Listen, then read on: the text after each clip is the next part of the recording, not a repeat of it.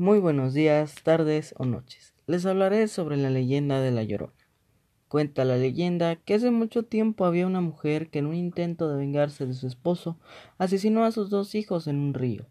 Después de lo ocurrido, se arrepintió y decidió suicidarse.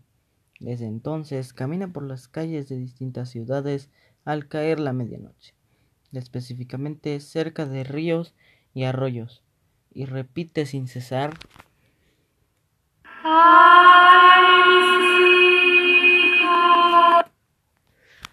es por ello que se le conoce como La Llorona.